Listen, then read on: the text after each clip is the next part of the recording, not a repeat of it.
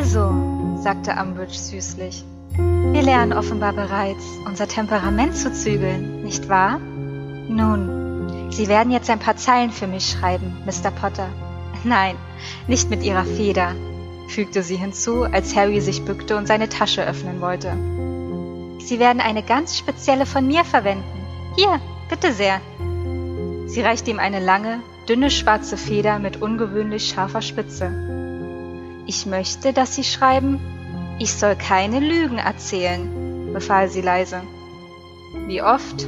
fragte Harry, glaubwürdig Höflichkeit heuchelnd. Oh, solange es dauert, bis die Botschaft sich einprägt, sagte Umbridge mit ihrer süßlichen Stimme. Fangen Sie an. Sie ging hinüber zu ihrem Schreibtisch, setzte sich und beugte sich über einen Stapel Pergamente, offenbar Aufsätze, die es zu benoten galt. Harry hob die scharfe, schwarze Feder, dann fiel ihm auf, was fehlte. Sie haben mir keine Tinte gegeben, sagte er. Oh, Sie werden keine Tinte brauchen, sagte Professor Umbridge mit dem leisen Anflug eines Lachens in der Stimme. Harry setzte die Federspitze auf das Papier und schrieb, ich soll keine Lügen erzählen. Er keuchte auf vor Schmerz. Die Wörter waren auf dem Pergament erschienen, offenbar mit leuchtend roter Tinte geschrieben. Zugleich waren die Wörter auf dem Rücken von Harrys rechter Hand aufgetaucht, in seine Haut geschnitten, als hätte ein Skalpell sie dort eingeritzt. Noch während er auf die schimmernde Schnittwunde starrte, verheilte die Haut, und die Stelle mit der Schrift war nun leicht gerötet, aber wieder vollkommen glatt. Harry wandte sich zu Umbridge um. Sie beobachtete ihn, ihr breites Krötenmaul zu einem Lächeln verzerrt. Ja? Nichts, sagte Harry leise. Er blickte wieder auf das Pergament, setzte die Feder von neuem auf, schrieb, ich soll keine Lügen erzählen, und zum zweiten Mal spürte er den brennenden Schmerz auf seinem Handrücken. Abermals waren die Worte in seine Haut geritzt, und abermals verheilte sie innerhalb von Sekunden. Und so ging es weiter. Wieder und wieder schrieb Harry die Wörter auf das Pergament, nicht mit Tinte, wie ihm bald klar wurde, sondern mit seinem eigenen Blut. Und wieder und wieder ritzten sich die Wörter auf seinem Handrücken ein, verheilten und erschienen erneut, sobald er die Feder aufs Pergament setzte. Draußen vor Umbridges Fenster brach die Dunkelheit herein. Harry fragte nicht, wann er aufhören durfte. Er sah nicht einmal auf seine Uhr. Er wusste, dass sie ihn beobachtete und auf ein Zeichen von Schwäche wartete, und er würde sich nichts dergleichen anmerken lassen, selbst dann nicht, wenn er hier die ganze Nacht sitzen und mit dieser Feder seine eigene Hand aufschneiden musste. Kommen Sie her, sagte sie, und es kam ihm vor, als wären Stunden vergangen. Er stand auf. Seine Hand brannte vor Schmerz. Als er sie ansah, stellte er fest, dass der Schnitt verheilt, die Haut aber wundrot war. Hand, sagte sie. Er streckte ihr die Hand entgegen. Sie nahm sie in die ihre, Harry unterdrückte ein Schaudern, als sie ihn mit ihren dicken Stummelfingern berührte, an denen sie etliche hässliche alte Ringe trug. Aber, aber, ich scheine ja noch nicht viel Eindruck gemacht zu haben, sagte sie lächelnd. Nun, da müssen wir es morgen Abend einfach nochmal versuchen, nicht wahr? Sie können gehen. Harry verließ ihr Büro, ohne ein Wort zu sagen. Die Schule war völlig ausgestorben. Gewiss war es schon nach Mitternacht. Er ging langsam den Korridor entlang, und dann, als er um die Ecke gebogen und sicher war, dass sie ihn nicht hören konnte, fing er an zu rennen. Hallo und herzlich willkommen zurück zu unserem Harry Potter Podcast. Dieses Mal mit der Nummer 5 und Harry Potter und der Orden des Phönix.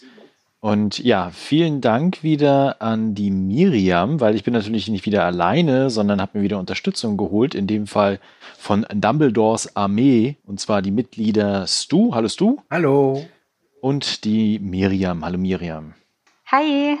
Ähm, bei dem, was du gerade vorgelesen hast, ist mir direkt aufgefallen, dass im Film die andere Hand geritzt wird von Harry. Und zwar die linke. Hm. Ist mir nur gerade aufgefallen.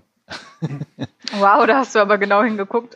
ja, ich habe das alles eingeprägt quasi. Ich finde das so wichtig für unseren Podcast. Äh, nein, ich habe mir auf jeden Fall ganz viele Notizen wieder gemacht bei dem Film. Und äh, ich war ja schon gespannt, wie der fünfte Film dann für mich ist. Und Stu natürlich auch, hat er das letzte Mal gesagt gehabt.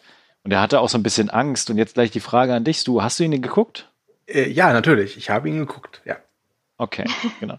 Ich muss sagen, ich fand ihn tatsächlich relativ gut.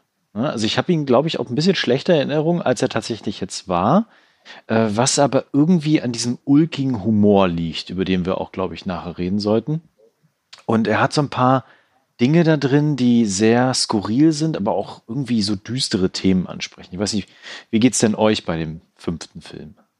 Also beim letzten Rewatch, da dachte ich mir dann schon, äh, Orden des Phönix habe ich eigentlich gar keine Lust drauf, weil das ist so ein Film, der lief für mich dauernd im Fernsehen. Also irgendwie der erste, zweite und dritte kaum, aber immer war der fünfte und sechste im Fernsehen und das hat mich so genervt und ich fand das immer so blöd, weil ich das dann immer nur so äh, teilweise gesehen hatte, dass ich vergessen hatte, wie gut ich den eigentlich fand. Also ja, ich finde den Orden des Phönix schon echt, also der hat eine dichte Atmosphäre, würde ich mal sagen. Also, ich hatte ja schon mal erwähnt, dass drei, vier und fünf für mich immer so als die Trilogie der Harry Potter-Filme galt, die ich am besten finde. Und jetzt habe ich ja leider lernen müssen, dass ich den vierten echt nicht mehr so toll finde. Deswegen hatte ich auch ein bisschen Bammel jetzt ähm, vor den äh, Nummer fünf. Und ich muss sagen, ich finde ihn auch gut. Hat mir wirklich gefallen. Äh, nicht alles, aber ist auf jeden Fall jetzt in von meinem Rerun, den ich ja gerade für diese Podcast-Reihe mache, mit einer der besten bislang. Gut. Da sind wir uns ja einig, dann hören wir uns nächste Woche wieder. Ja. Nein.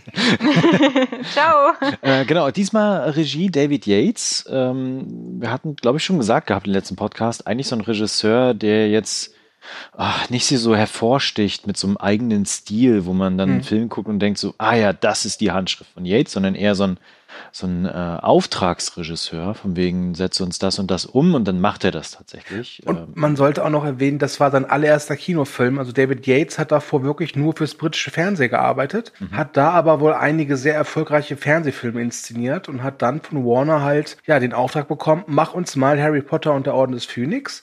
Und anscheinend hat er das zumindest in den Augen von Warner so gut gemacht, dass er danach alle restlichen Harry Potter Filme gedreht hat, plus alle Filme der Spin-off-Reihe ähm, Fantastic Beasts. Und er soll angeblich auch alle nachfolgenden Fantastic Beasts-Filme noch inszenieren. Es sollen ja noch drei weitere kommen. Ja. Außer Teil 3 und 4 sind ähnlich enttäuschend und Box Office wie der zweite, am Abwarten.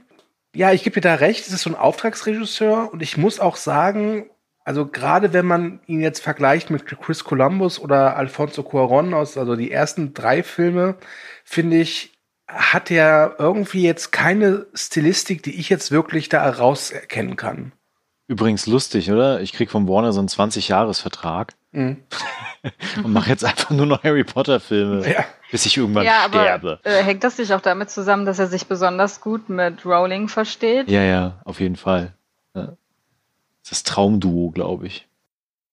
Ja, aber hier ist es tatsächlich noch so, dass er einen guten Einstand macht, ja. finde ich. Auch von der Inszenierung her. Es gibt viele Stellen, die auch durchaus auch im Gedächtnis bleiben bei dem mhm. Film. Wobei ich sagen muss, wenn ich äh, jetzt an den Film und auch an die kommenden denke, so einen gewissen Stil hat er ja schon. Also er arbeitet immer sehr mit äh, gedeckten Farben, also nicht so kontrastreich, würde ich sagen, eher immer so ein bisschen abgedunkelt zwar auch nicht in allen Szenen, aber die, die sich so bei mir ein bisschen eingebrannt haben, wenn ich mir den Film so als Ganzes vorstelle, ist, sind die für mich alle sehr, sehr dunkel. Auf jeden Fall bei der Harry Potter-Reihe, was auch mit der Geschichte, wie es da weitergeht, zusammenhängt. Und da hat er dann erst wieder bei Fantastische Tierwesen so ein bisschen mehr Farbe reingebracht. Mhm. Sonst war der da, glaube ich, nicht so. Also, ich muss halt sagen, so gut ich den Orden des Phönix finde, aber er ist, finde ich, visuell äh, er hat ein paar, sag ich mal, ein paar so Spitzen, die da herausstechen, aber ansonsten ist er visuell nicht so gelungen wie die anderen, finde ich. Da merkt man schon, dass die Regisseure davor durchaus auch Kinoerfahrung hatten. Was ihn, glaube mhm. ich, auszeichnet, ist dieser, ist so ein Sprung, ehrlich gesagt. Weil als ich dann die ersten Minuten geguckt hatte von dem Film, dachte ich mir so, wow, was ist denn jetzt passiert? Die sind ja jetzt alle irgendwie erwachsen geworden. Äh, ich war und, so äh, froh, dass die nicht mehr diese scheiß Frisuren aus dem vierten Teil hatten. Oh. genau, also die, die Beatles-Frisuren sind jetzt auch alle weg. So, ne? Also ähm, da ist ja auch ein Sprung von zwei Jahren zwischen mhm. dann tatsächlich diesmal. Also wir hatten ja Harry Potter und der Feuerkelch 2005 im Kino und jetzt sind wir halt schon 2007 in Deutschland wieder im Sommer, also wieder ein Sommerblockbuster. Und man merkt das total, dass die jetzt alle irgendwie anders aussehen und, und, größer geworden sind. Und ich glaube, deswegen fühlt sich der jetzt auch so, so anders an im ersten mhm. Moment. Mhm, kann ich auf jeden Fall nachvollziehen. Aber ich fand auch den Anfang recht stark, weil er durch die, diese Dementoren, die jetzt plötzlich in die Welt der Muggel eintreten, schon sehr bedrohlich wirkte. Ja. Und auch, dass Harry vielleicht auch so ein bisschen das erste Mal seinen, seinen Cousin ähm, Dudley da auch beschützt hat. Also ihm blieb ja nicht viel anderes übrig, als da einen Patronuszauber zu versuchen, aber das hat er ja auch hauptsächlich getan, um sich und Dudley zu schützen, oder? War das so? Also ich habe es ja, ja. so verstanden. genau. Er genau. beide, also sich und Dudley beschützen wollte, weil Genau, in diesem Tunnel. Harry ist halt einfach der Held und zu einem Helden passt es halt eben, oder würde es nicht passen, einfach zu sagen, ja, er nimmt die Dicken ruhig. Es gibt ja mehrere Aspekte, die zu Beginn da recht interessant sind. Also erstens, Harry hat ein Trauma, also eigentlich ein posttraumatisches Stresssyndrom. Das merkt man an ganz kleinen, vielen Stellen. Äh, ich, ich finde, in der zweiten Filmhälfte vernachlässigen sie das dann so ein bisschen. Da hat er nachher andere Probleme, aber zum Beginn macht der Film das eigentlich ganz gut. Ich weiß nicht, wie es im Buch ist. Und ist euch aufgefallen, dass die Dementoren anders aussehen? Mm, nein. Okay. Nee, das ähm, äh, vorher hatten, ja, vorher hatten die halt Kapuzen auf und man hat das äh, Gesicht bzw. den Kopf gar nicht gesehen. Und hier in dem Fall gab es gar keine Kapuzen mehr. Und deswegen wirkten die vielleicht auch noch mal bedrohlicher, weil die halt so diese Fratze des Todes darstellen. Mm, du hast gleich den Schlund gesehen, ja. ja. Wobei das, das war mir zu viel, muss ich sagen. Ich, da fand ich die Dementoren, also im, der, ihr erster Auftritt im dritten Film, äh, ja. eindrucksvoller. Muss ich das ganz stimmt. ehrlich sagen. Also das war mir irgendwie too much. Aber es war halt die erste Bedrohung in der realen Welt. Mhm. Das ist Miriam ja auch gerade schon gesagt gehabt. Weil vorher hatten wir diese ganzen Bedrohungen immer nur rund um Hogwarts oder hin Hogwarts halt, ne? Und hier war es jetzt endlich mal in der Muggelwelt. Die Zauberei in der Muggelwelt. Aber können wir mal über Dudley reden? Gern. Ey, ohne Witz, als er das erste Mal äh, zu sehen ist, quasi mit seiner Gang und seinen Klamotten, die er anhat, ne? Hab ich mir gedacht, Alter, was ist mit dir passiert? Ich habe mir dann sagen lassen von meiner Buchexpertin zu Hause, äh, dass in den Büchern Dudley ja irgendwie schon länger mit seiner Gang da umherzieht, also nicht nur in dem Buch, und Boxer geworden ist, Boxtraining angefangen hat, wohl und auch einen Boxkampf gewonnen hat, was natürlich dann für diese Figur viel mehr Input liefert. Aber jetzt im Falle des Filmes die erste Szene mit ihm zu sehen, wie er da steht und so, ey, ich bin jetzt voll der dufte Kerl, ne? Das fand ich echt lächerlich. Ja, aber es hat auch ein bisschen zu Dudley gepasst. Also er hat ja immer sich so ein bisschen an, an den Rockzipfel seiner Mutter gehängt, hinter seinem Vater versteckt und ja. jetzt will er da irgendwie ein bisschen ausbrechen. Also sucht er sich ähm, ein paar Idioten, die da mit ihm, da hinter ihm stehen und er so eine Gang schaffen kann. Also dasselbe macht ja auch Draco mit ähm, Crab und Goyle. Es hätte auch, so. glaube ich, für den Film Dudley nicht gepasst, wenn er plötzlich ein Boxer wäre. Also für mich war diese Gang auch mehr so, also ich hatte das Gefühl, Dudley ist halt Dudley. Das heißt, äh, der bekommt von Mama und Papa alles hinten reingesteckt. Wahrscheinlich auch die neueste Spielekonsole und genau deswegen hat er so viele Freunde. Ah, ja. Ne? Also, wenn, wenn jetzt der Dudley, den ich jetzt aus dem Film kenne, im fünften Teil plötzlich da stehen würde mit einem Siegerpokal, weil der Typen K.O. geschlagen hat im Boxring, das hätte ich das, nee, das hätte nicht gepasst. Ja, aber es wirkt so, so, so komisch, weil ich meine, im letzten Film war er ja gar nicht zu sehen. Und davor im Film haben wir ihn das letzte Mal gesehen, als er Kuchen fressen vorm Fernseher saß. Deswegen finde ich halt, diese, dieser Sprung ist so drastisch. Mhm. Das stimmt, ja. War es doch nicht so, dass er im dritten Teil auch noch so, so, einen, so einen Anzug anhatte dabei, so, so einen unförmigen? Ja, ja, genau. Ja, ja wegen dem Familienessen ja. da. Ja. Deswegen. Also jetzt, wo mir das gerade einfällt, das müssen wir uns für den nächsten Teil aufheben, da würde ich gerne mal über die Freundesgruppe von Draco reden, die sich nämlich wandelt, so schlagartig. Da können wir dann nochmal drüber reden, aber das ist nicht für diesen Teil, genau. Aber jetzt, wo wir gerade von Dudleys Freunden reden. Genau. Übrigens, die beiden würden sich total gut verstehen, glaube ich. ja. Meinst du? Ich hasse Harry Potter. Meinst du Dudley und Draco? Dudley und Draco, natürlich. Das wäre das Traumduo, glaube ich. Ja. Ich hasse Harry Potter, du hast Harry Potter. Lass uns Freunde sein. Beste Freunde. Genau. nach, also nach dieser Dementoren-Szene, wo ja Harry Magie anwendet außerhalb von Hogwarts, was ja verboten ist. Also das wurde, war ja vorher nicht ganz so klar, dass das so krass verboten ist. Aber da wird er ja dann auch vor das Zaubereigericht, also im Zaubereiministerium, wird er da dann angeklagt, dass er vor einem Muggel außerhalb von Hogwarts Magie angewendet hat. Und da spielt es irgendwie gar keine Rolle, dass er sich nur vor Dementoren verteidigen wollte. Und ich finde, da geht's schon los mit diesem Thema, das sich durch den ganzen Film zieht. Keiner glaubt Harry Potter. Mhm. Jeder denkt, er ist einfach äh, verrückt geworden und keiner glaubt ihm. Und, Was ich ja schön ja. finde, wenn sie in dieses Zaubereiministerium dann sind, ich finde, das hatte so, alleine wie dieser Cornelius Fatsch da, diese Poster da hängen, das hatte schon so ein bisschen was von so einer gewissen NS-Ästhetik. Was ich ganz mhm. passend finde, denn eigentlich ist ja Lord Voldemort sowas wie der Zauberhitler. Ne? Will ja auch eigentlich nur, dass die ja. reinrassigen Zauberer äh, die anderen, die nicht reinrassig sind, halt unterdrücken und halt niedermachen. Das fand ich ganz schön. Also allein dieses Zaubereiministerium sieht unglaublich toll aus. Also das Setting, das ist wunderschön. Mir tat da Harry Potter auch irgendwie echt leid, weil ich habe ja schon im vierten Teil gesagt, im vierten Teil hatte der Junge auf die ganze Scheiße auch keinen Bock. Ne, er will ja kein Held sein. Er will doch einfach nur zur ja. Schule gehen, ja. seine Arbeiten schreiben und dann in den Sommerferien äh, irgendwie es überstehen, bei den Dursleys zu leben. Und jetzt hat er irgendwie am Ende des vierten Teils, ja gut, ein Freund fand ich war Cedric Diggory jetzt nicht. Also das war mir sowas wie ein wie so ein Bekannter, aber trotzdem halt, wie Thomas schon sagte, so ein posttraumatisches Stresssyndrom. Mhm. Und wie dankt ihnen die Zauberei-Welt ihm das? Sie glauben ihm nicht. Ist echt eine arme Sau. noch, also so, so richtig Propaganda wird er ja betrieben. Ja. Das fand ich auch wirklich ja. spannend. Äh, dieses Thema der Medien auch, ne? Ja. Es gibt ja nachher diese eine Schlüsselszene, wo das eine Kind, dessen Namen ich vergessen habe und glaube ich auch vollkommen irrelevant ist, dann sagt so, oh, jetzt glaubt meine Mutter auch nicht mehr dem Tagespropheten. Ach nein. Das war doch ähm, Seamus. Ja, kann sein, keine Ahnung. Irgend so ein Kind X in der Klasse. Aber das fand ich sehr ja, also, bezeichnend, also, weil das mhm. halt so dieses Thema Medien und auch nochmal aufgreift. Ja, also da ist das einfach nur ein Abklatsch von der Bild, habe ich das Gefühl. Ja, ne? Die Bild schreibt das. das äh, muss stimmen. Aber ist der Tagesprophet ähm, der Bild des Harry Potter-Universums?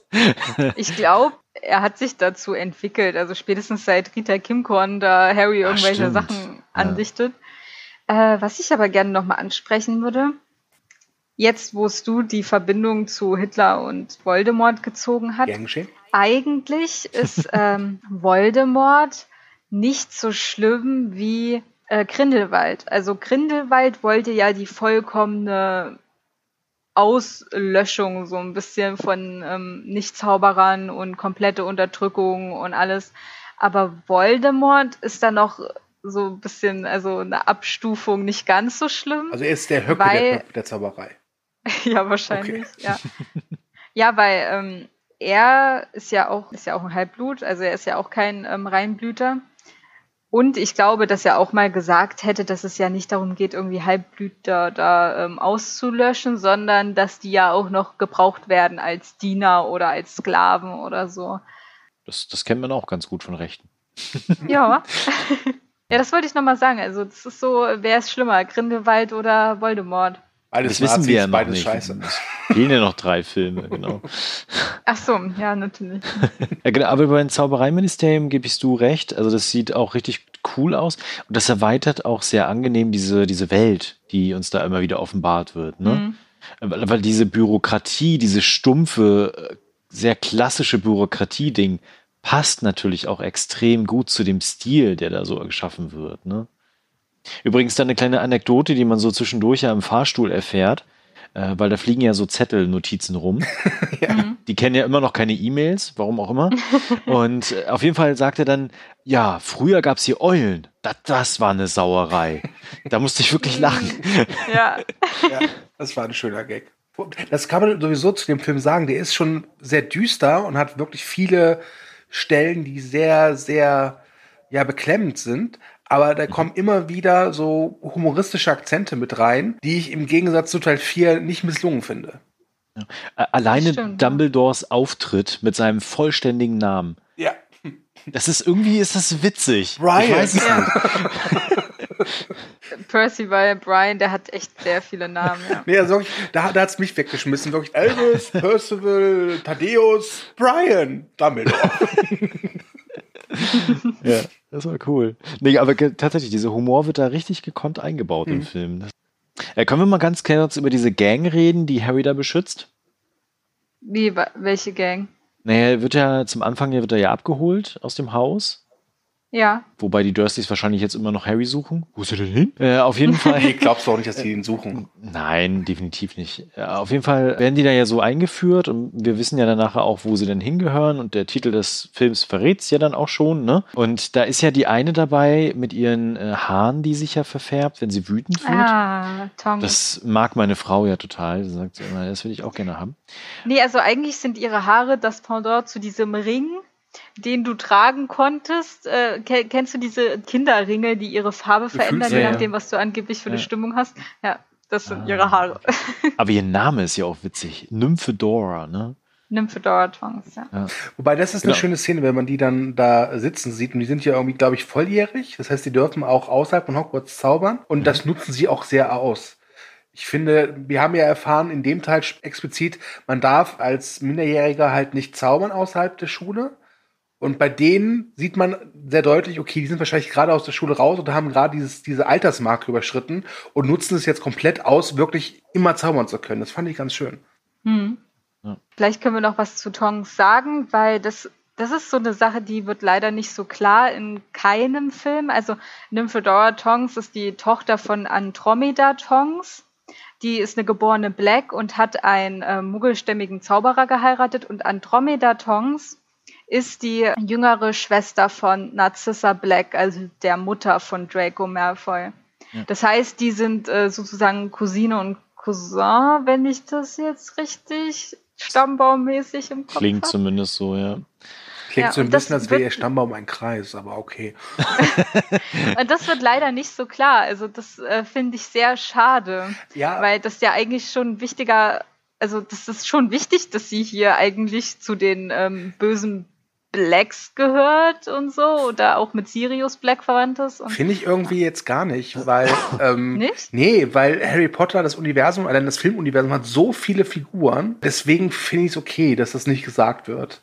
Ich, weil im hm. Buch ist es was anderes. Da kannst du ja auch ausgiebig äh, das und das beschreiben. Aber in einem Film und die Harry Potter Filme sind vollgestopft. Das kann man nicht anders sagen. Ja, Jeder Teil. Und wenn du dann noch anfängst und wegen ja übrigens hier diese Nymphedora ist äh, verwandt mit dem und dem und aber das und das. Ist, ich glaube, das täte dem dem Narrativ des Films nicht gut.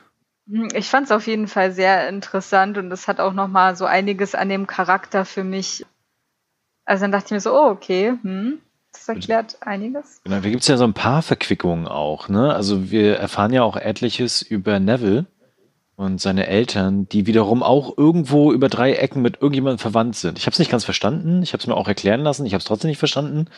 Ähm, aber, aber da wird ehrlich, ja tatsächlich. Das ist doch irgendwie, das ist so typisch Fantasy. Das hast du bei Game of Thrones, das hast du auch bei Herr der Ringe. ja, ja, genau. Das gehört irgendwie zur Fantasy dazu. Ne? Ja. Also Nevilles Eltern waren ja Mitglied des Orden des Phönix. Ja, genau. Hätte ich auch gewusst. Ähm, aber dieses Versteck ist ja auch geil. Ne? Also erstens wird ja. das cool eingeführt, also optisch ist das ein Highlight. Und als es dann gezeigt wird, dachte ich mir, Alter, warum können die da nicht sauber machen? Und dann stellt sich raus, die haben so einen Sklavenelf, hätte ich fast gesagt. Wie heißen die nochmal? Hauself, ne? Ja, genau. Ja, Hauself. Und Reacher. scheinbar macht er nicht richtig sauber. Und habe mir dann sagen lassen, dass die im Buch auf jeden Fall noch sauber machen. dachte mir, okay. Und es gibt ja dann diese eine Szene mit dem Bild, was verhängt ist, wo ja die Mutter drauf wohl zu sehen ist von Sirius Black, die da im Hintergrund so ganz leise vor sich hin rumnazieht. Ja, aber es gab auch Bilder, wo die Gesichter irgendwie ausgekratzt waren und auch verbrannt Das ist ja der, das ist ja der so. Stammbaum nachher, genau. Aber im Flur genau. hängt tatsächlich dieses verhängte Porträt, was die ganze Zeit rumflucht, von wegen, ja, das ist früher nicht gegeben. Wer ist mit Blut hier, Linie, bläh. Aber das ist, doch, genau, das ist ja. ganz, ganz schön, dass der Film dir zeigt, nur weil du aus einer Nazi-Sippschaft kommst, heißt nicht, dass du auch Nazi werden musst. Ja, genau. Wobei, genau. was ich mich gefragt habe, dieser Creature ist ja auch so ein kleiner mhm. Nazi. Ne? Ja, absolut. Und wenn ich Sirius Black wäre, hätte ich mir gesagt, pass auf, hier hast du meine Socke, verpiss dich. Ja, genau, hätte ich auch gemacht, ja. Also wirklich, ja. Aber wer hätte denn dann geputzt? Ja, da putzt ja, eh putzt keiner. eh keiner. genau. Und ganz ehrlich, wenn ich die Wahl hätte zwischen einem Hauself, der mir die ganze Zeit irgendwelche Nazi-Parolen entgegenplärt und total missmutig ist, oder dass ich, äh, okay, doch, ich nehme den Hauself, doch, ja. Wobei die Szene ist ganz schön, ehrlich gesagt. Also nicht die mit dem Nazi-Hauself, sondern die danach kommt, wo die alle am Tisch sitzen. Und äh, klar, so ein bisschen darüber reden, was passiert und auch so ein bisschen Harry Sachen verheimlichen, was ja dann dazu auch führt, dass er halt dann auch irgendwann pissig wird, ne, zu Recht. Ähm, aber das ist so ein, so ein kleiner, friedlicher Moment, den Harry bekommt mit seiner Ja, Familie. ich fand, ja, ich fand diesen Grimald Place 12 oder wie der heißt, fand ich auch immer so eine ganz, so eine muckelige, hier können wir uns verstecken, hier passiert uns nichts Ja. äh, Sache. Und da waren ja dann auch alle da, also das hat sich echt familiär angefühlt. Obwohl natürlich viel verheimlicht wurde, ne? ja, genau. Das fand ich auch ein bisschen arsch. Ich meine, Harry Potter kommt da an, sieht da Sirius Black äh, stehen und dann wird erstmal die Tür zugemacht, weil die Erwachsenen noch reden Mhm. müssen. Hm. Ja, und da wird nachher dann das Ohr von der Katze gefressen. Das fand ich wiederum ganz witzig. ja, Und, äh, dieses Lauschern-Ding. Und bei, bei Lupin, der ist ja auch wieder dabei, das fand ich ganz schön, ne? Hm. Äh, der, der war wohl gerade wieder Werwolf, ne? Wenn man so ein bisschen so drauf achtet, sieht sein Gesicht nämlich gerade aus, als wenn er durch den Fleischwolf geraten war. Und ich habe auch ganz, ganz spät erst irgendwann, also das habe ich als Kind gar nicht mitbekommen, dass ja äh, Lupin und Tongs, die sind ja zusammen. Ich glaube, die sind auch verheiratet. Auf jeden Fall sind die zusammen und das merkt man, glaube ich, in maximal ein oder zwei Szenen, wo sie dann auch irgendwann sagt, ja, mein Mann oder so. Ach, krass, Aber vorher habe okay. ich das auch gar nicht mitbekommen. Das habe ich nicht registriert. Es kann auch sein, dass das erst im nächsten oder übernächsten Teil kommt, aber da ist auf jeden Fall schon so eine Verbindung, die man da am Anfang nicht so bemerkt hat. Ah ja, okay, spannend. Äh, wollen wir mal nach Hogwarts springen? Wir sind ja jetzt immer noch äh, rundherum. Ja, Todesfall Hogwarts. Ja, yeah. und da habe ich gleich ein Logikding. Jetzt geht's los. Ja, ja. Oh ähm, Harry ist ja jetzt mit dem Tod konfrontiert worden und Mhm. sieht nach dieser Erklärung dann das erste Mal die Testrale, die der quasi vor diesen äh, Kutschen gespannt sind, die die Kinder dann immer Genau. zur Schule fahren. Hm. Da hatte ich meine erste meine Frage war dann, merken die dann trotzdem, dass da was vorgespannt ist oder können die da einfach durchlaufen? Das ist aber nie beantwortet worden. Und das zweite ist dann, das ist nicht das erste Mal, wo Harry mit dem Tod konfrontiert wird. Was, was meinst du? Naja, im ersten Film sieht er, wie jemand das Gesicht weggeschmolzen wird. Er ist ja auch dabei, als seine Eltern sterben. Ne? Er ist auch dabei, als seine Eltern sterben. Hm, das stimmt. Also ich weiß nicht, ob das mit den Testralen halt so ein bewusstes, man sieht jemanden sterben, weil im ersten Teil ist es ja auch eher so ein, okay, er zerfällt zwar, also Quirrell, aber gleichzeitig fährt auch seine Seele beziehungsweise Voldemort hinaus. Vielleicht hat das ja nicht ganz gezählt, beziehungsweise ist ja Harry auch ohnmächtig geworden. Also er fällt ja nach hinten während äh, Quirrell da ähm, zerbröckelt und dann geht Voldemort nochmal so durch seine Brust hindurch in dieser Geisterform und dann wird er ohnmächtig. Vielleicht hat das nicht gezählt. Wahrscheinlich hat er sich so, ich war das nicht, ich habe den nicht Gibt umgebracht. es da so einen testralen Schiedsrichter, der sagt, nee, abseits. Nee, den geben wir nicht. Ich muss ja sagen, und ich glaube, damit werde ich mich bei, bei Miriam sehr unbeliebt machen. Ich glaube, dass dieses ganze Ding halt nur dafür da ist, weil J.K. Rowling äh, diese Figur Luna, Lo Luna Lovegood irgendwie unterbringen wollte. Die ja auch äh, schon Erfahrung mit dem Tod gesammelt hat und auch diese Testrale halt sieht. Und also, wie gesagt, in meiner Erinnerung ist Luna ja in diesem Teil durchaus nicht super wichtig, aber schon eine wichtige Figur. Aber Eine ich finde, Reisegefährtin, würde ich sogar eine sagen. Reisegefährtin. Aber sie wird dann irgendwie in den späteren Filmen wie viele andere Figuren auch fallen gelassen. Und jetzt kommt das, wo, jetzt wird mich Miriam echt hassen. Ich fand die Frau so unglaublich nervig. Luna. Ja. Es ist komisch. Also, ähm, soweit ich weiß, ist Luna einer der häufigsten, mein Lieblingscharakter genannten Charaktere irgendwie. Ja, also ich habe gestern eine South Park Folge gesehen, wo Eric Cartman Hippies jagt und ich glaube, Eric Cartman hätte Luna Lovegood echt zur Hölle gejagt.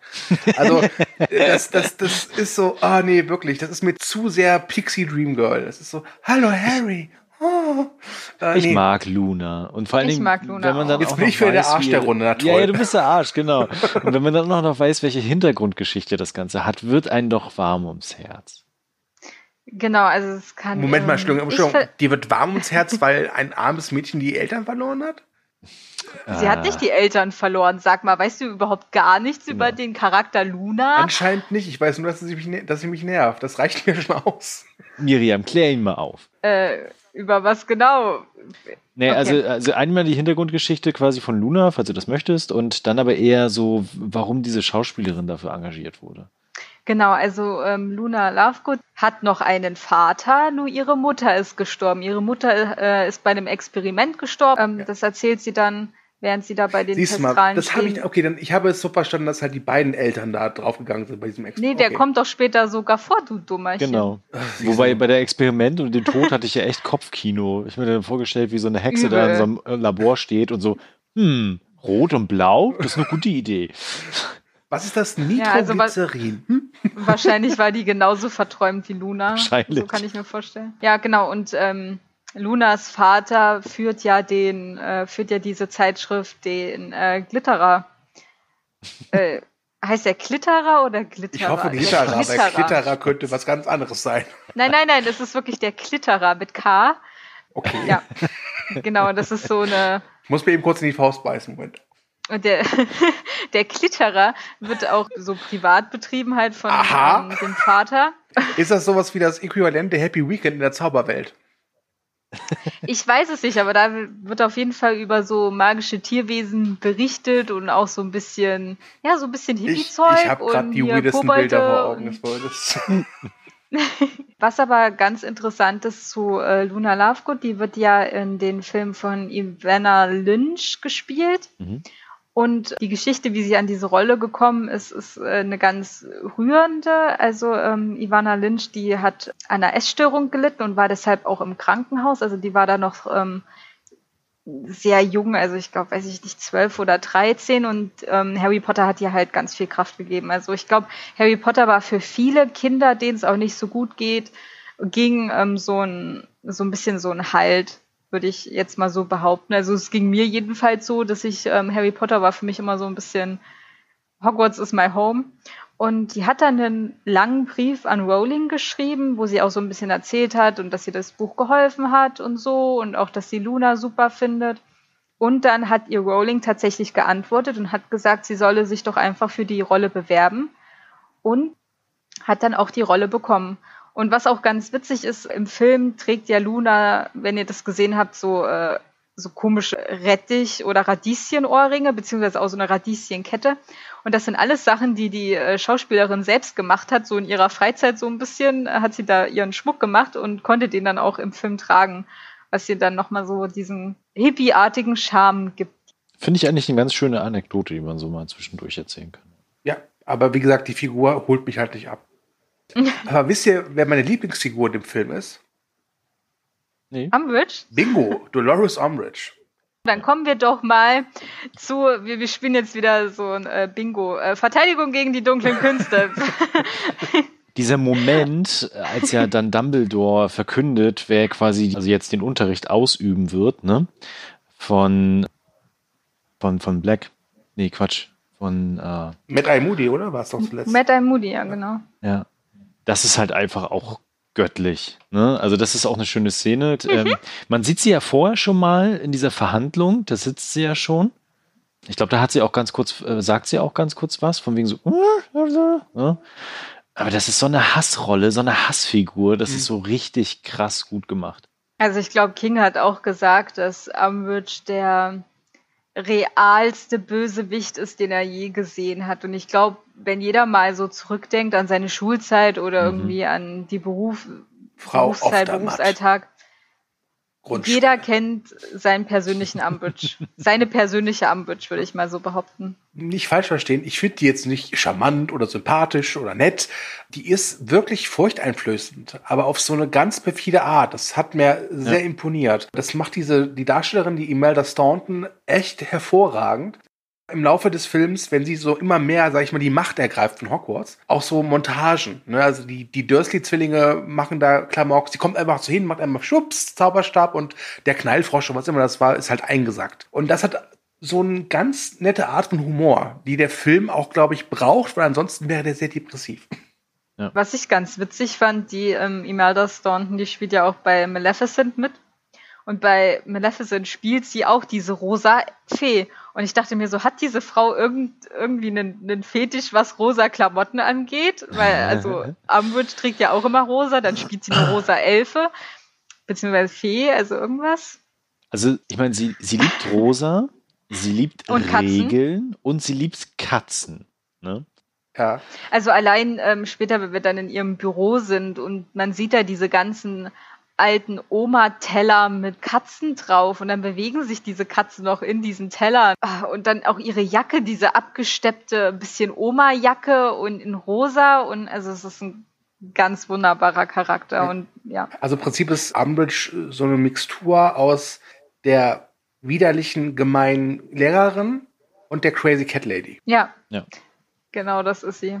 Und ähm, was ja auch interessant ist, dass sie Verteidigung gegen die dunklen Künste ganz klassisch, wir lernen nur aus den Büchern, wir wenden keine Zaubersprüche an, das ist alles nur theoretisch, weil es gibt ja nichts Böses. Ihr müsst euch gegen niemanden wehren. Das ist wieder dieses, was ja äh, Cornelius Fudge sowohl der Presse als auch, äh, glaube ich, Umbridge gesagt hat, wir müssen den Schülern und allen glaubwürdig vermitteln, dass es äh, Voldemort nicht gibt. Voldemort, also Voldemort gab's, aber der ist besiegt, äh, der kommt nicht zurück.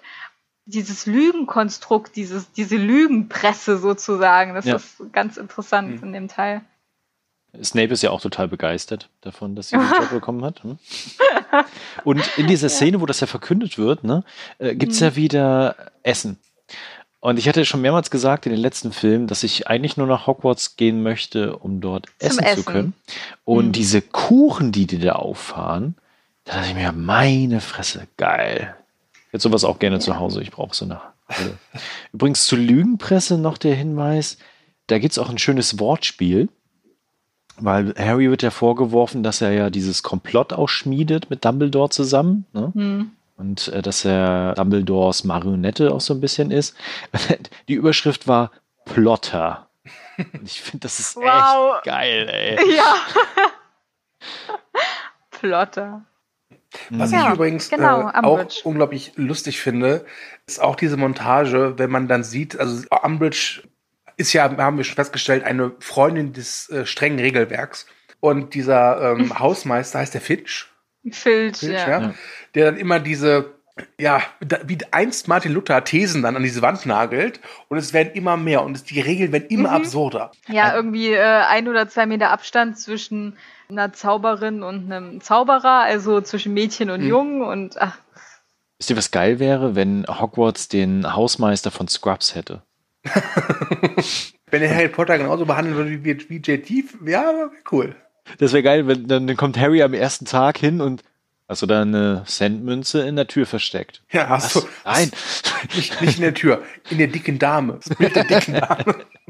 Aber Umbridge ist, ähm, da nochmal ganz kurz zurückzukommen und dann quasi den Rückschlag zu machen zu dem, was du auch vorgelesen hattest. Die Mhm. übt ja offen Folter aus. ja. Das fand ich auch echt. Deshalb versteht die sich so gut mit Filch. Ja, ja, genau. Das ist einfach auch ein krasses Thema, was da angeschnitten wird, ne? also diese Szene, die ist so eine, die treibt mir so einen richtigen Schauer über den Rücken. Also es ist schon echt. Und sie nimmt das auch einfach so hin. Also da sitzt diese Frau in diesem rosa Tweed-Kostüm, heißt das, glaube ich, dieser Tweed-Anzug. Ja. Sitzt sie einfach da, lächelt vor sich hin mit ihren Klimperringen und äh, ihren Kätzchen und lächelt, während er da mit ihrer Feder schreiben muss, die ihm körperliche Qualen verursacht, wie ein Skalpell. Ja. Ja, das ist total krass. Ist- Und ja. auch die anderen Lehrkräfte. Ich meine, Dumbledore verschwindet ja sowieso die ganze Zeit. Ist auch eine geile Begründung am Ende. Ja, ich dachte, das wäre das Beste für dich, Harry. Aha. Okay. Danke, Und, Brian. aber auch, genau, danke, Brian. Aber auch alle anderen, wie zum Beispiel Minerva, die ja wir auch relativ offen und auch äh, für sich stehend Mhm. sehr stark kennengelernt haben, ne? Schafft es ja nicht, gegen die Umbridge äh, dagegen anzukommen. Oh, das ist Da ja übrigens Die Hände diese, das ist eine großartige Szene, wenn sie Umbridge dann auf der Treppe Genau. äh, konfrontiert und zuerst Minerva über ihr steht und im Laufe des Gesprächs Ja. ist das wechselt. Ja, das ist ganz nett. genau, das ist total krass. Ja. Also später, da wird ja die, da wird ja die arme Sibyl Trelawney äh, Ja. gefeuert. Ja. Ja. Das und ist auch eine heftige Szene, Szene. Ja genau, und dann wie McGonagall dann kommt und für sie eintritt und dann kommt auch noch äh, Dumbledore dazu. Oder? Dumbledore kam Und Dumbledore dazu. kommt da und- dazu und sagt halt eben, ja, Genau. sie können sie entlassen, aber sie können sie nicht Schulgeländes verweisen.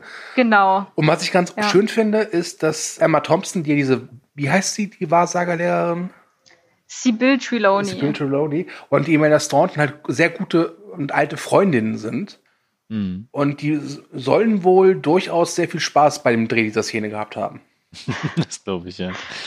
Ist ja auch krass, wie sie dann am Ende sagt, so, noch nicht. Also, als wenn sie dann auch noch mehr Macht bekommt. Das ist ja auch so ein krasser Prozess, der da stattfindet, ne? Diese, Mhm. diese Inquisition, die da, also Großinquisitorin ist sie ja dann. Ja, so Ähm, ein Putsch wird eigentlich vorbereitet, Genau, ne? Also es wird halt Ja. alles übernommen, alles wird irgendwie umgeändert, äh, nichts da dürfen die Kids mehr quasi, werden sogar beim Küssen auseinandergeholt. Ne? Also es gibt ja auch wirklich sehr Ja. lustige Szenen dann. oder?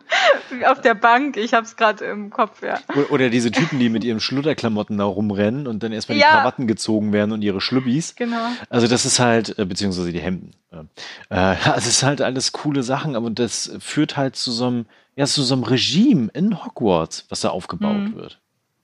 Um jetzt nochmal zurück zu den Lügenmärchen zu kommen, die Harry ja angeblich erzählen soll. Es ist Plotter. Ja, es ist aber schon krass, wie schnell das eigentlich auch seine Freunde glauben. Ja. Also Ron ähm, hat ja auch, glaube ich, einen kurzen Moment da mal gezögert, bis er dann ihn auch wieder verteidigt hat vor Seamus und so. Ja, wird dafür angekackt von Harry. Das war ja echt gemein. Wobei, da war ich echt dankbar, weil in dieser, dieser kurzen Sequenz, wo es so aussieht, dass vielleicht Ron bangt, dachte ich, boah, bitte nicht wieder so eine Scheiße wie im vierten Teil. Darauf habe ich jetzt echt keinen Bock. Da war ich echt froh, dass sie das relativ schnell beerdigt haben. Ja, ich glaube, ähm, da hat Ron auch so ein bisschen draus gelernt, vielleicht, aus dem, was im vierten Teil passiert ist. Ich rede nicht mehr mit dir. Du bist doof. genau, du bist doof. Was ja. ich äh, ganz toll finde, dass in dem Teil ähm, auch öfters Hogsmeade vorkommt. Mhm, stimmt, ja. Wobei ich mich da ja gefragt hatte, ähm, also meine Frau meinte dann, dass es irgendwie, dass Sirius Black da quasi unterschrieben hat oder er alt genug mittlerweile ist, weil der brauchte ja eigentlich eine Genehmigung dafür, Genau. dass er da raus kann. Ich glaube, ähm, Sirius Black hat als Patenonkel unterschreiben dürfen und äh, bei McGonagall das ja absegnen muss, ging das, glaube ich, so durch. Aber Ah. das, das müsste doch echt für Probleme sorgen, weil Sirius Black wird doch immer noch gesucht. Ja, genau, so. Naja, aber wer sieht denn diesen Schnipsel, der da unterschrieben ist? McGonagall und Dumbledore. Ja, aber dann hätte sie doch gleich irgendwie eine Unterschrift darunter machen können. Ja. aber McGonagall hat Prinzipien. Ja, scheinbar nicht. ja, aber das habe ich mich tatsächlich gefragt. Aber trotzdem waren die Szenen, die da gemacht werden, ganz nett.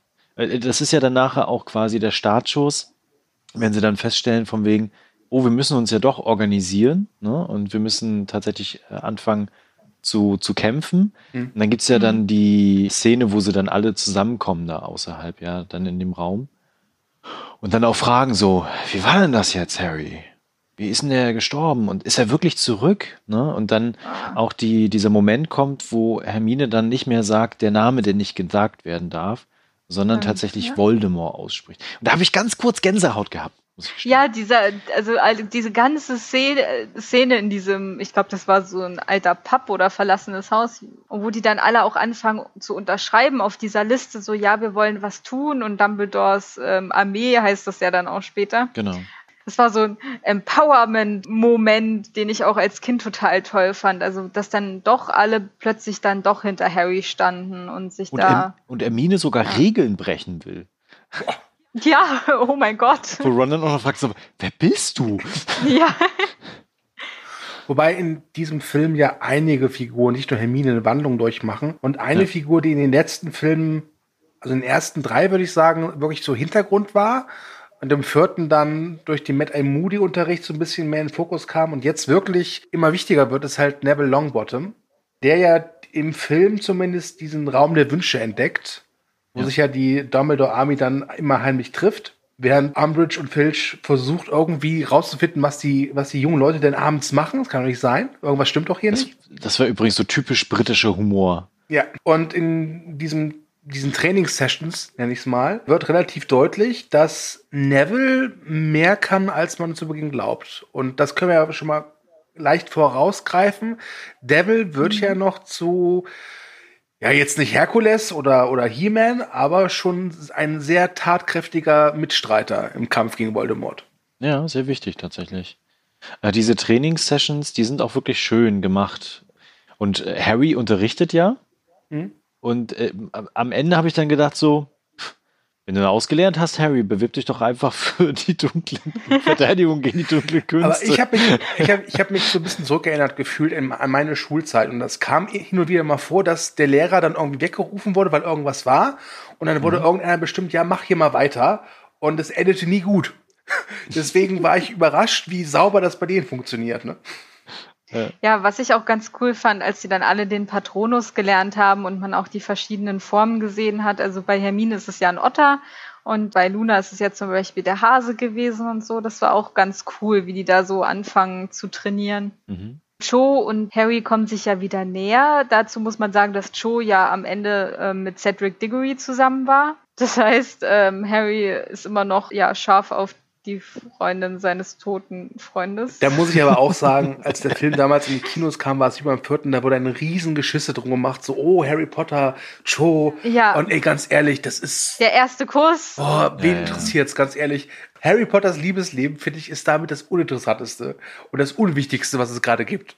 Aber das fanden die Jugendlichen damals nicht. Ja, aber Jugendliche die, ähm, Schauspielerin, also die Schauspielerin von Cho Chang, ähm, ich muss kurz mal gucken, wie die heißt, äh, Katie Loing, ähm, die hat ja auch äh, Morddrohungen bekommen dafür, dass sie mit ähm, Harry einen Kuss ausgetauscht hat. Ja, gut, das hast du aber bei allen großen ja, Franchises, dass da, wenn sowas passiert, dass da irgend sowas umgeht.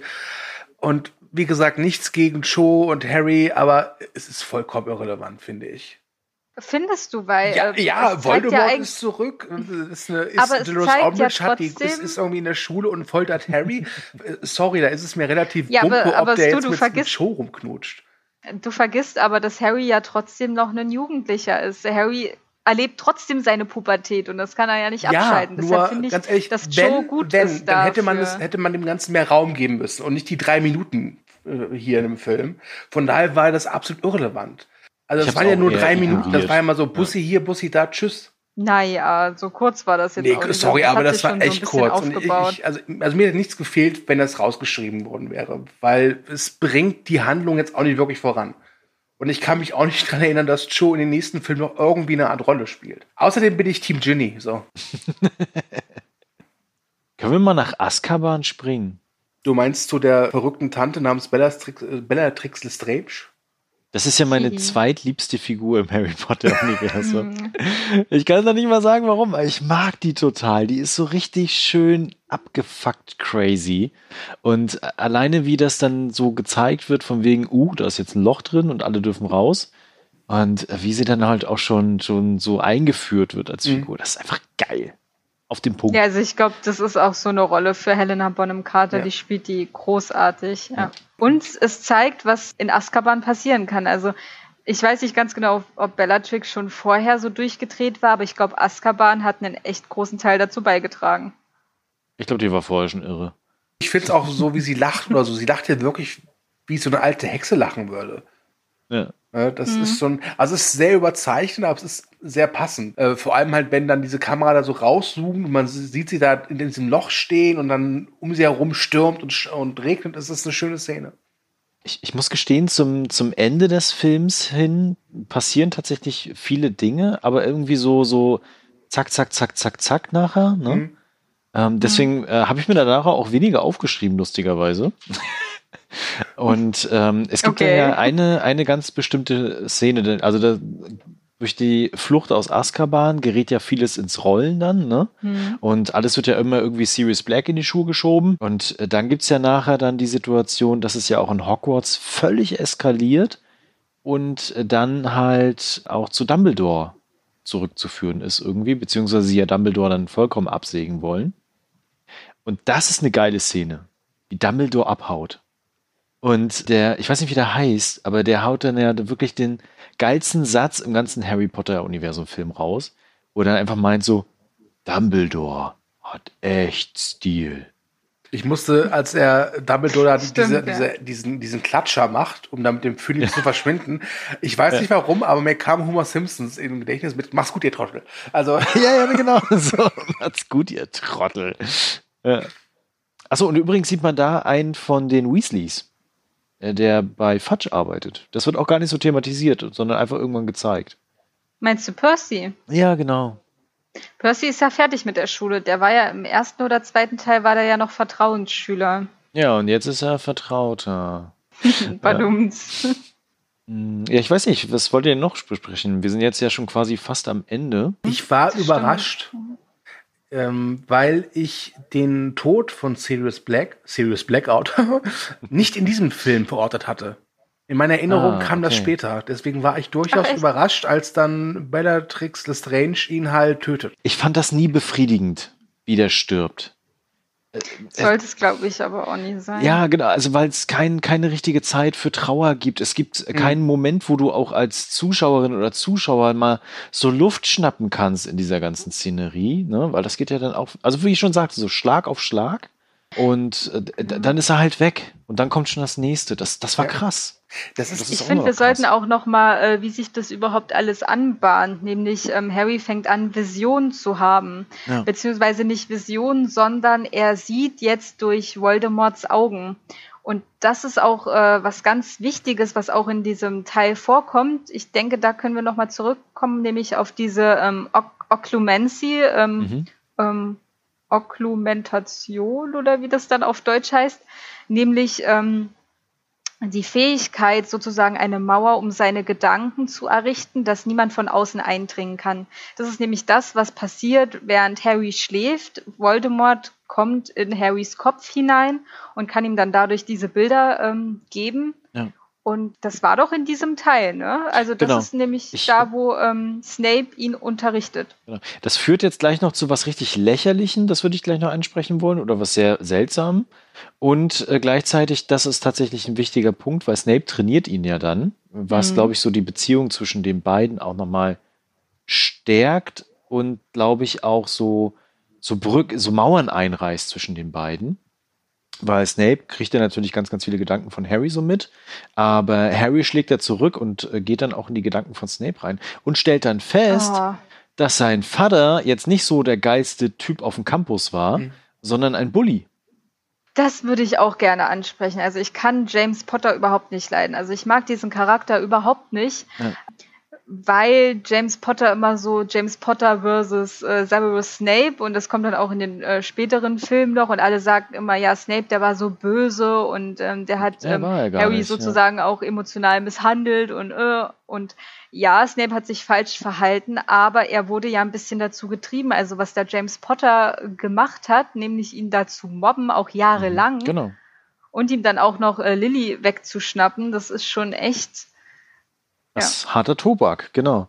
Und ähm, ich weiß nicht, ob Ja. es jetzt im nächsten Film nochmal thematisiert wird. Ich kann mich nicht mehr dran ganz daran erinnern. Ich bin Mhm. gespannt. Ja, Ähm, weil das natürlich ja auch was mit Harry macht, wenn er dann feststellt, dass dieses Konstrukt seiner Eltern, die er nie kennengelernt hat, und alle immer nur immer zu erzählen, wie toll seine Eltern doch waren, um dann festzustellen, scheiße, das schildernde Antlitz, was da erzählt worden ist, stimmt überhaupt nicht. ne?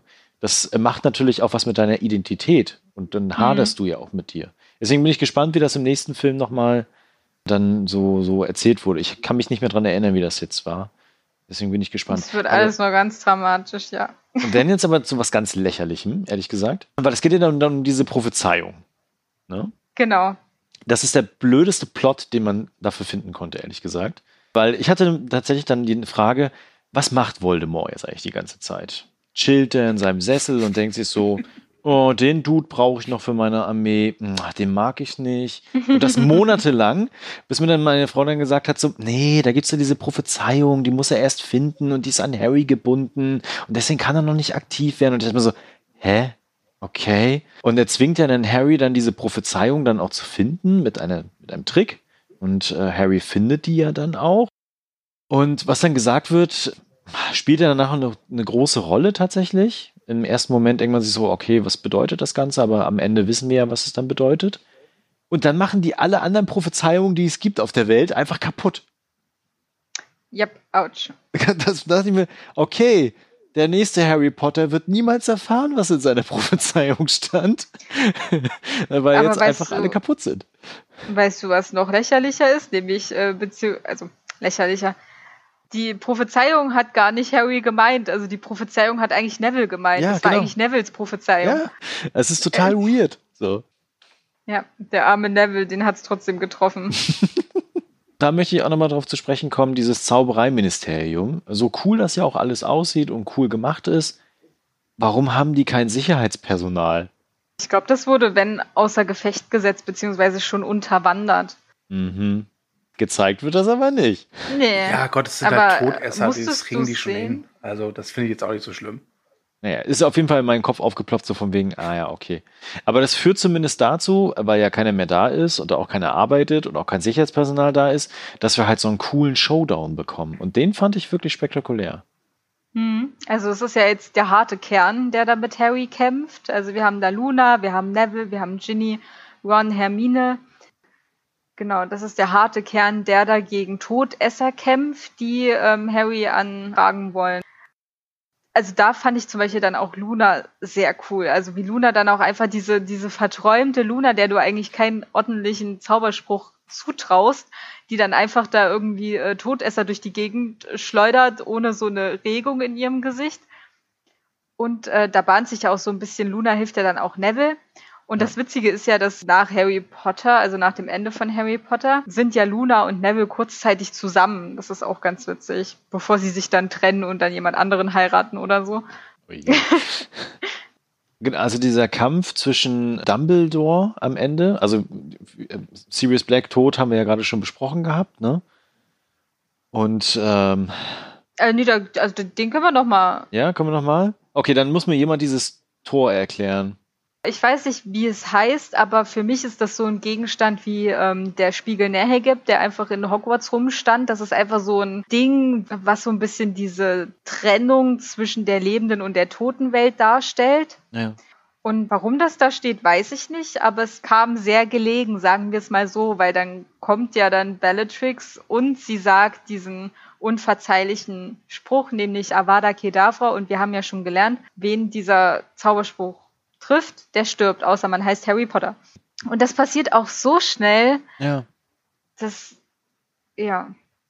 Das fand ich aber gut. Also ich hätte da nicht noch gebraucht, wie Sirius sich am Boden wälzt und Harry ihn da in den Arm hält und Sirius sagt, oh Harry, ich habe immer an dich geglaubt, ich liebe dich und deine Eltern lieben dich auch. Ich fand's gut, dass er dann einfach weg war, einfach tot. Wobei das witzig das gewesen wäre. So ein bisschen so ein bisschen, bisschen, bisschen Blut, so Harry, ja. pass auf mein Hauselfen auf häng meine Mutter ab und stell sie in die Kammer bitte. Schenk ihm keine Socken.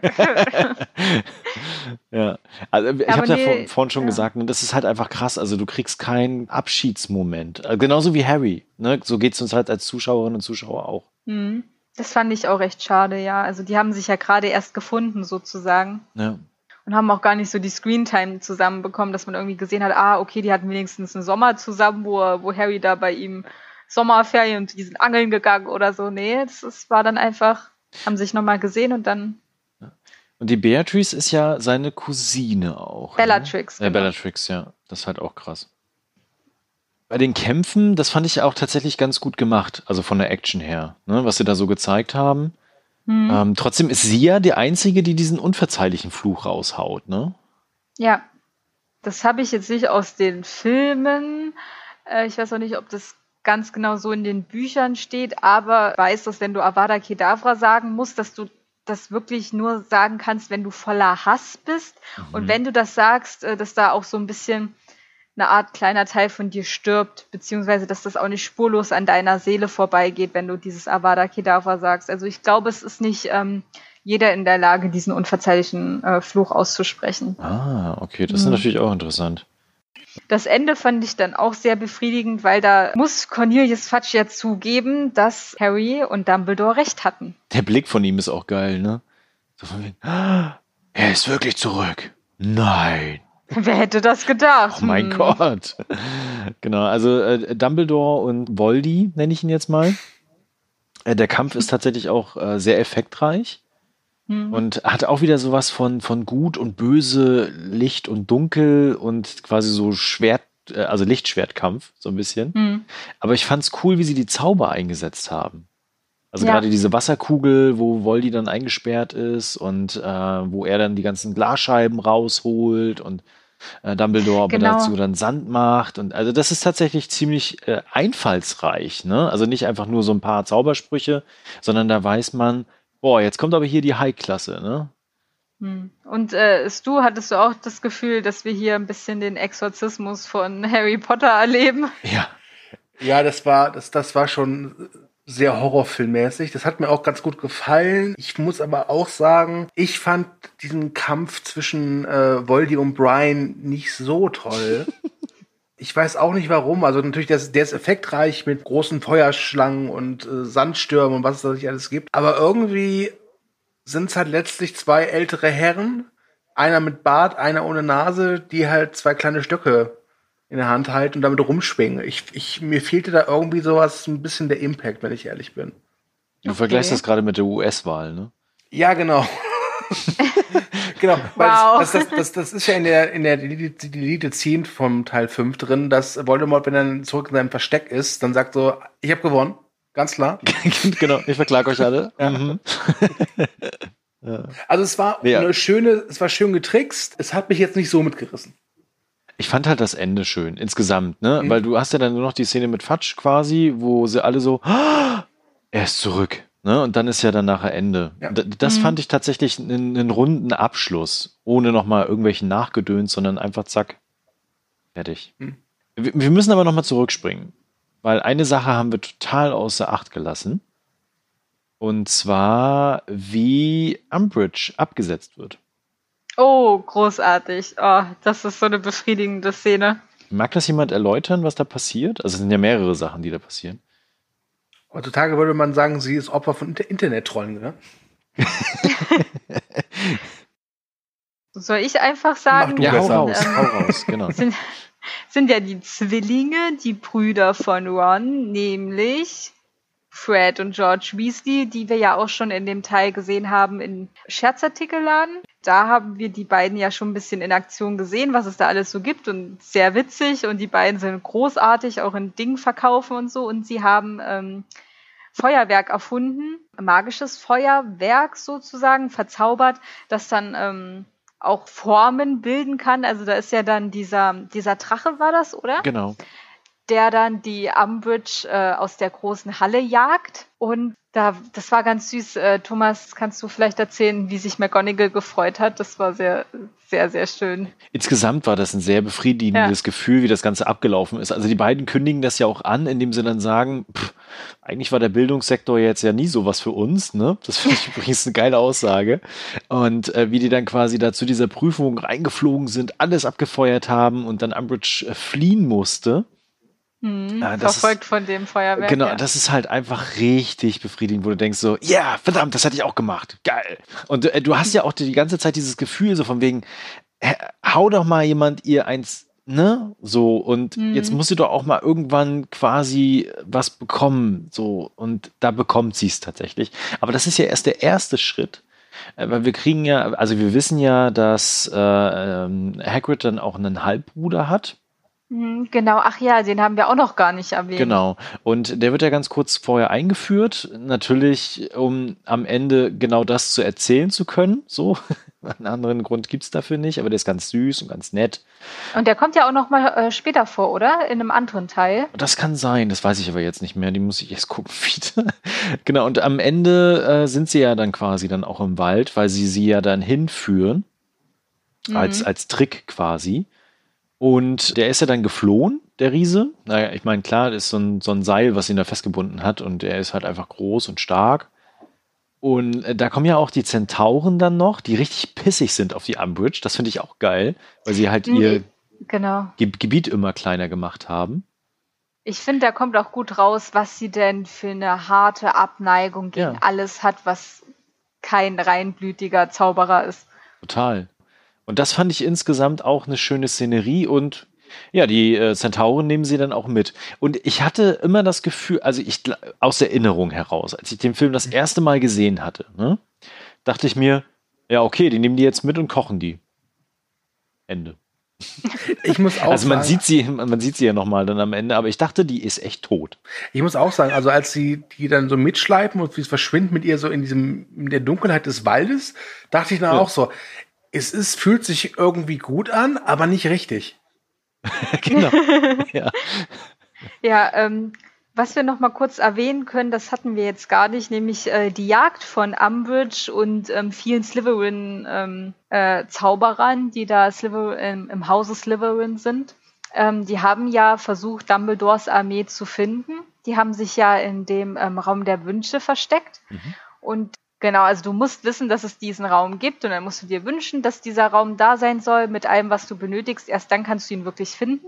Was dann auch noch kommt, nämlich wie sie ähm, Cho äh, sozusagen dann ins Büro rufen und unter äh, Einsatz von so einem Zaubertrank, der sich das Veritas, Wahrheits, genau, den Wahrheitsserum, Veritaserum, wie dann Cho, also Harrys Liebe in diesem Film, dann Dumbledores Armee verrät, weil sie es halt nicht anders konnte durch dieses Serum.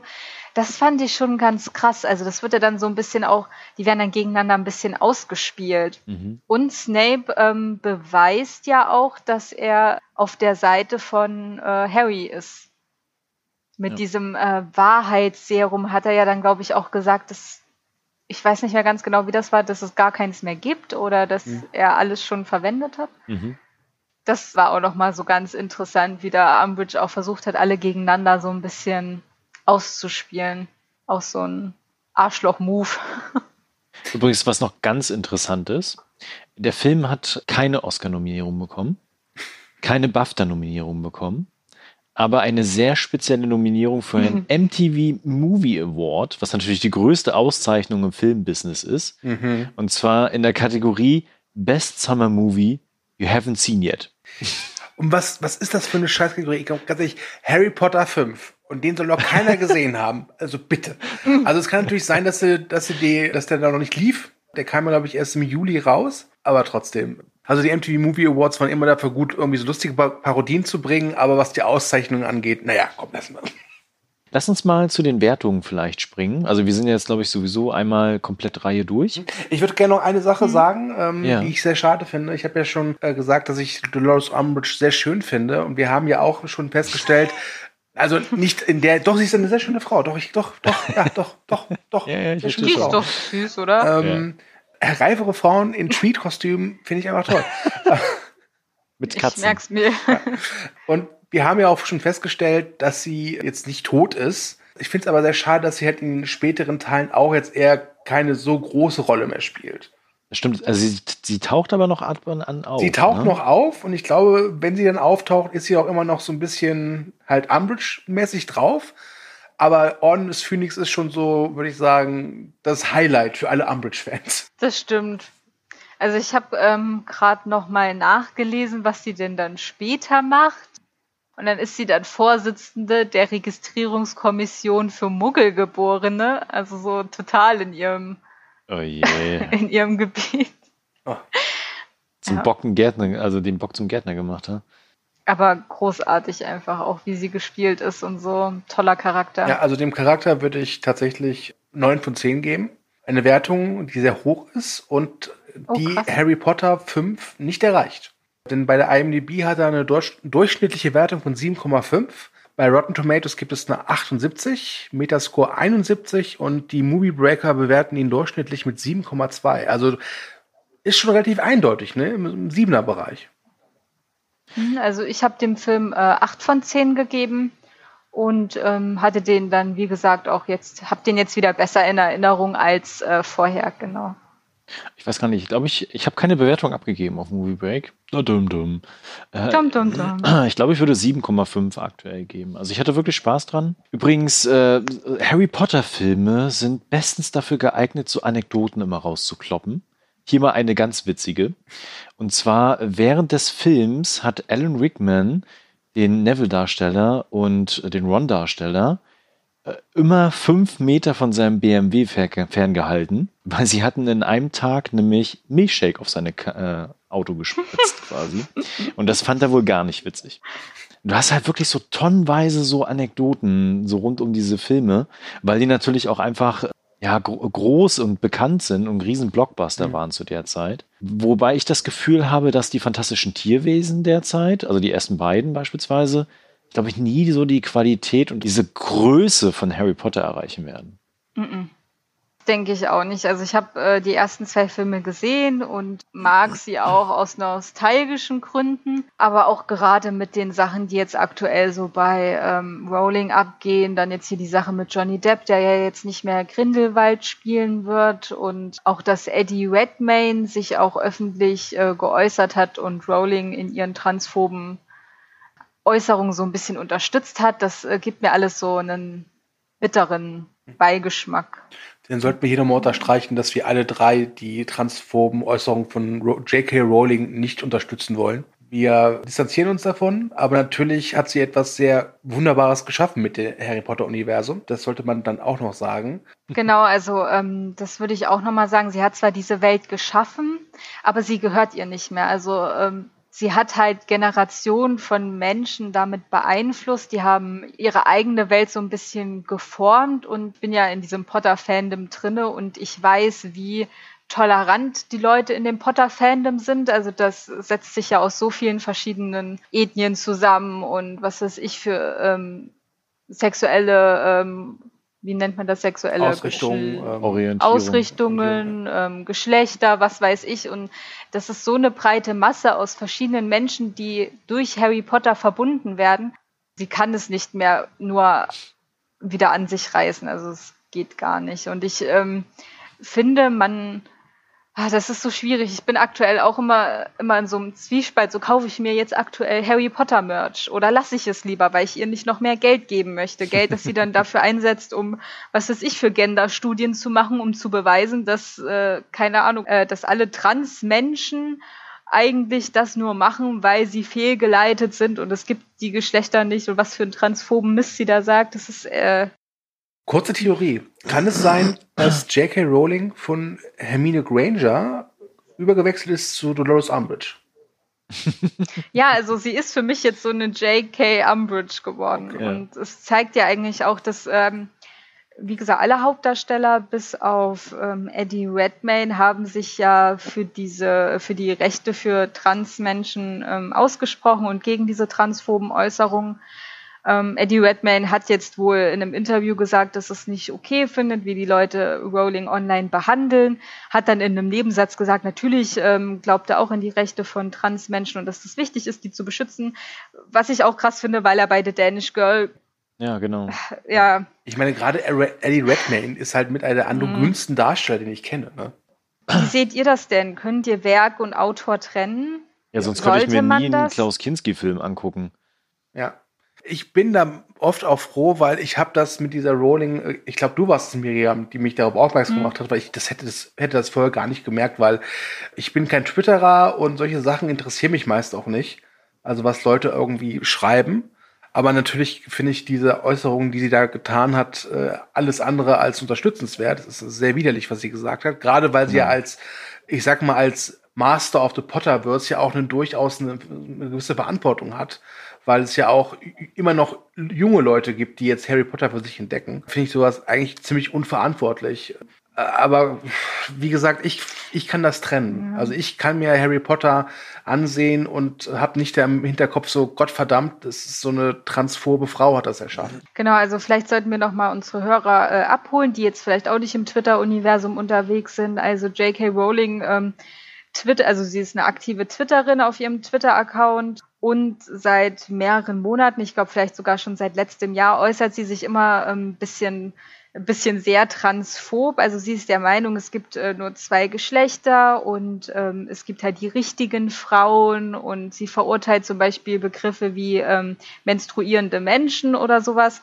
Und ähm, sie hat dann jetzt auch neulich so ein ja, so eine Art Exposé auf ihrer Seite veröffentlicht, wo sie ähm, auch geschrieben hat, dass äh, dass es äh, gefährlich ist, äh, Transmenschen mehr, mehr Rechte äh, einzuräumen, weil dann Männer so tun können, als ob sie Frauen sind und einfach in öffentlichen Toiletten äh, richtige Frauen ähm, sexuell belästigen können. Das hat sie eins zu eins so geschrieben, dass öffentliche Toiletten dann zum Beispiel kein sicherer Raum mehr für Frauen sind, weil es ja dann sein kann, dass ein Transmensch betitelter Mensch da hineinkommt, nur um äh, Frauen zu belästigen, hat sie so geschrieben. Das ist äh, ja. Und das ist sehr gefährlich, weil das lesen Menschen, die sich vielleicht nicht so gut mit diesem ähm, ganzen Trans-Thema auskennen und die dann auch glauben, was Rowling sagt und dann sagen, oh nee, ähm, wenn die jetzt hier eine Geschlechtsumwandlung bekommen oder ihr Geschlecht ändern dürfen, dann machen die das nur, um Frauen zu äh, belästigen. Und sie hat geschrieben, ähm, dass weil sehr viele, jetzt heutzutage ist es ja so, dass viele auch Jugendliche sehr früh sich outen, weil die ganze Gesellschaft ist ja jetzt ein bisschen offener dahingehend, dahingehend geworden und ähm, dass sie ja auch mal eine Phase hatte, wo sie keine, äh, keine Frau sein wollte und dann hat sie aber halt ein bisschen sich anders gekleidet und so Musik gehört und dann ging es auch wieder und heute bekommen ja die ähm, Jugendlichen schon sehr früh die Möglichkeit, da irgendwie eine äh, Änderung an ihrem Geschlecht vorzunehmen und das findet sie gefährlich und ähm, ja. Ja, die Frau hat, glaube ich, einfach zu viel Geld und zu viel Zeit. ja. Ja, ich würde sagen, wir distanzieren uns da alle sowieso davon und ja, öffnen aber auch, denke ich, gerne den Raum für Diskussion. Also wenn ihr dazu irgendwie ähm, eine andere Meinung habt, äh, wo ihr ordentlich mit uns äh, diskutieren wollt oder so, könnt ihr auch gerne kommentieren oder was ihr davon haltet, ob ihr Rowling von ihren Werken trennen könnt. Ich denke, da können wir mal das Fass aufmachen, falls da jemand drüber reden möchte. Genau. Was ich halt wichtig finde, ist, ähm, also Werk und Künstlerinnen und Künstler kann man durchaus trennen, aber man sollte halt nicht vergessen, was da dahinter steht. Ne? Also was halt diese Personen dann vielleicht auch getan genau. haben. Ich muss auch sagen, haben. ich erkenne auch in Harry Potter, in den Filmen zumindest jetzt auch keine transphoben Messages. Genau, ne? also das kommt halt noch dazu. Ne? Also wenn halt die Ideologie dann von dieser Person beispielsweise dann auch in den Werken sich widerspiegelt, ist es nochmal ein ganz anderes Thema, hm. als wenn es halt jetzt nur um das reine Harry Potter-Universum geht. Ne? Das, äh, genau. Also da können, können wir sozusagen froh sein, dass Harry Potter schon fertig geschrieben war, als sie auf den Trichter kamen. Da gibt's ja Transmenschen und wir sind jetzt mal alle transphob und schreiben Pass auf, jetzt kommt im Jahr Harry Potter 8 das Buch, Harry Potter und die bösen Transmenschen oder so. Ja, dann hätten sie wahrscheinlich äh, Snape zu einem Transmenschen ähm, gemacht. Du, ich will ja jetzt nicht sagen, aber äh, Rowling schreibt ja unter einem Pseudonym, schreibt sie ja diese Krimi-Bücher. Und der neue Teil, der rauskommt, da ist der Mörder ein Mann, der sich in äh, Frauenkleidung steckt, um Frauen zu ermorden. Jetzt mit ihren Äußerungen würde ich jetzt nicht sagen, dass das Zufall ist. Dum, dum, dum, dum, dum, dum. äh, ach ja, und also äh, weiß jemand gerade kurz, wie ihr Pseudonym ist? Keine, Keine Ahnung. Ahnung.